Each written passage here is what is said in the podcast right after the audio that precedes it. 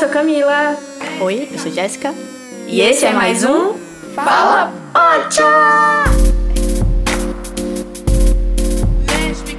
Oi, gente, trouxe um recadinho muito importante antes de começar o episódio. Para quem não sabe, o Fala Pote também é uma websérie e já saiu o seu primeiro episódio lá no YouTube. Então, antes de começar esse episódio, seria uma boa assistir rapidinho, porque a gente vai falar sobre esse primeiro episódio e sim, vamos ter spoiler.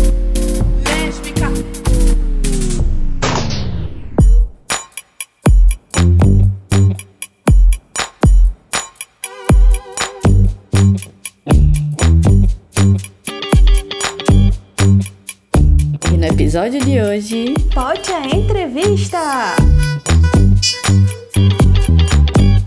hoje a gente está aqui com a maravilhosa Andresa Reis. Olá.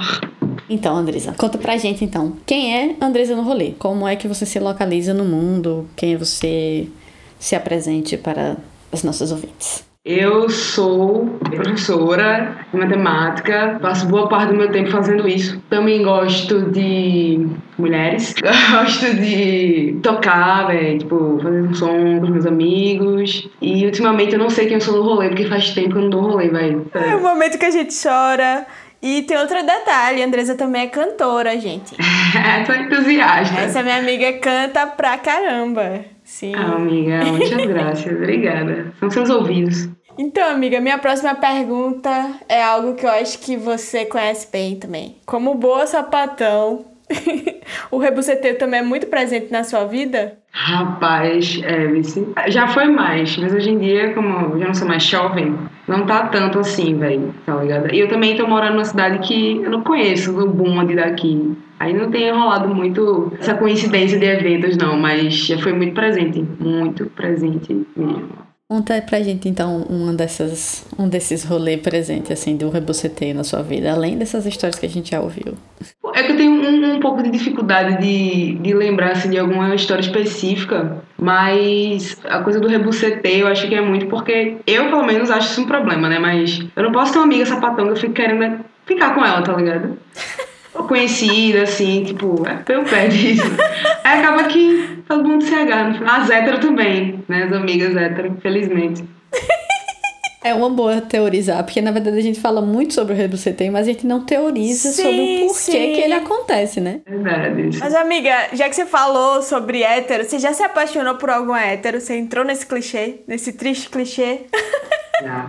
Acho que a primeira boizinha, assim, que eu me apaixonei foi uma menina hétero, né? Tipo, colégio, assim, e tal. Nunca rolou nada, só tristezas. Uma das nossas entrevistadas comentou que é, ela tem uma teoria, né? Que ela já vê outras pessoas falando também, que geralmente é como se a gente voltasse pra puberdade quando chegasse no momento de se abrir, né, pro mundo lésbico. A gente volta a ser adolescente, se não for realmente adolescente já. E aí essa coisa de se apaixonar por, por todo mundo, se apaixonar por qualquer amiga lésbica que passa pela frente, fervorosa. É verdade, você nunca tinha pensado nisso, mas é mesmo, pô. Exatamente. Parece uma, tipo, um adolescente mesmo. Quando descobre, né, o vale, assim. Sim, sim. O que eu acho legal desse, desse trajeto da sapatonice é que, tipo, tem o primeiro estágio, que é, tipo, a descoberta. E, tipo, pra mim foi, tipo, muito choque. Não sei se pra vocês foram assim, mas foi, tipo, meu Deus. Aí o segundo foi de, tipo, não é tão errado assim. Pode ser legal. E aí o terceiro foi mais de, tipo, de reconhecimento mesmo. Acho que pra mim foi assim. Você teve estágios também de sapatonice? Caramba, velho. Teve uma época da minha vida que eu não gostava de ser chamada de sapatão. Me sentia ofendida. Eu dizia que gostava de pessoas. Aí eu, eu, eu não me sentia, tipo, eu me sentia ofendida mesmo, assim. Achava agressivo e tal. Mas te- teve esse momento, né, do, da mudança, assim, que eu fiz, ai meu Deus, eu sou sapatão.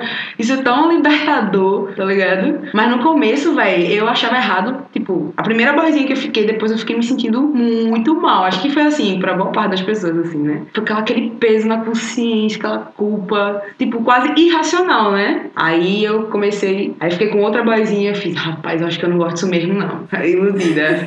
aí fui ficando, fui ficando, aí eu fui meio desencanando mesmo. Mas ainda era bem, tipo, aquela sapatão dentro do armário, né? Não queria dizer que elas não me sentia ofendida. e tal, Mas aí chegou esse momento, ai meu Deus, eu sou sapatão, que delícia, e tudo mais. Eu acho que é meio que é o momento de transformação também, assim, na vida de sapatão. Que você começa a ver o nome sapatão não mais como uma ofensa, né? Tipo, você transforma isso como forma de reconhecimento também na sociedade. Tipo, hoje em dia é um tipo de palavra que eu falo na frente da minha mãe, velho. E, tipo, antes eu ficava, tipo, meu Deus, quando eu via perto da minha mãe, eu já ficava, meu Deus, será que sabem que sou eu? Tipo, era esse momento. Tô ligada, velho. E é legal ver essas transformações, né? De tipo, uma Little Shoes para uma sapatão assim formada, né? Uma girininha. Girininha é preocupada, né? Hoje, com certeza. É muita culpa, né? De ser É um girininha. peso, velho. Se alguma girininha está ouvindo aí, escuta a tia Camila, vai melhorar. Vai melhorar. Vai melhorar, meninas. Foco. O que vocês acham daquela frase de que só viado sapatão pode chamar viado sapatão de viado sapatão? Eu fico meio pensando assim, tipo, sei, velho. É, então, minha irmã ouve o podcast, né? E aí ela, a primeira vez que ela ouviu, ela perguntou: por que vocês ficam falando sapatão o tempo todo? Por que vocês podem falar sapatão o tempo todo e a gente não pode falar? Aí eu disse: tudo depende do tom e do contexto. Sim, sim. Vocês sim. podem falar, mas você tem que falar no tom e no contexto certo. Então, se você falar, ah, sai pra lá, sapatão. Esse contexto não tá certo, esse tom não tá certo. Mas quando ele fala, a gente é sapatão, a gente. é-" Aí, é, tá vendo? Tá enaltecendo o ser sapatão. Aí tudo bem. Aí é beleza. Ah, boa, boa, boa, perfeito. É complexo, Sim, né? sim, Dá pra... Sim. Exatamente, pelo tom que a pessoa usa, sempre dá para saber. Todo mundo pode tentar disfarçar, mas você sente o, o veneno da, da frase quando é. Só que aí eu percebo que isso também foi, tipo, acho que os anos de carreira no mundo do sapatão, né? Porque hoje em dia até esse tom já não me ofende tanto, sabe? Tipo, meio que não bate do mesmo jeito. Porque é isso mesmo, sabe? Tipo, não tem pra onde fugir. O caminhão tá na garagem. Eu sou mesmo, é. Acertasse. É, menina. É, É. isso mesmo. Temos um Sherlock Holmes aqui.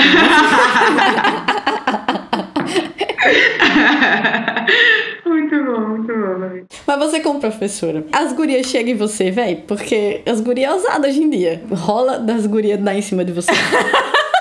Assim, velho, eu mantenho uma postura, assim, muito de tia mesmo. Acho que talvez não, não incentive nenhum tipo de pensamento impróprio a meu respeito, não, entendeu? E o que, é que você acha dessa questão da representação, tipo, das personagens lésbicas, de quando você assistia coisa e era adolescente, pra cá, assim? Porque tem bastante coisa hoje em dia, mas ainda tem questões, né, de representação. E o que é que você acha disso? Atualmente, eu vejo que tem umas coisas bem legais que me que falam, ah, que massa eu vou assistir porque eu me sinto, me identifiquei com a história, assim, né, de alguma forma.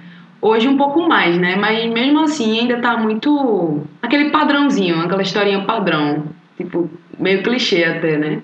Mas pelo menos tem mais do que antes, isso não dá pra negar.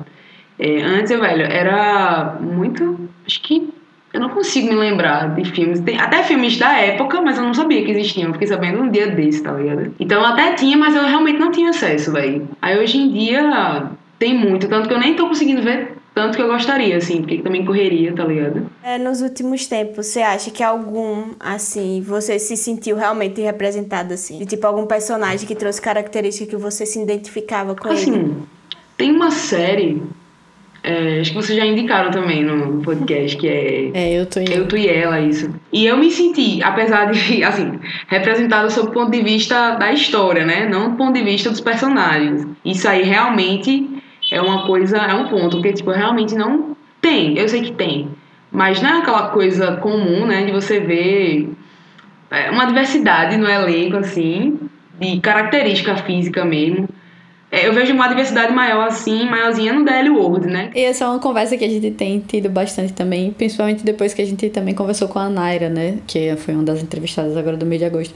Porque ela traz justamente uma pesquisa disso, da representação das mulheres negras lésbicas no cinema, na novela, na... E aí é uma coisa que a gente percebe realmente quando a gente tá cavucando e pesquisando É filme e verdade, tal. É bem difícil Uhum. ter, e quando tem, é claro que às vezes, às vezes acerta, às vezes É erra. verdade. Mas é interessante a gente repensar isso, porque a gente precisa contar outras histórias, né? Verdade. A gente tem que contar as histórias que não estão sendo contadas. Porque se tá todo mundo contando só um tipo, tem um monte de outras histórias para serem contadas. Com certeza. Eu lembrei agora de, de duas séries, assim, que eu- na minha cabeça, que tem duas personagens, um em cada um, né?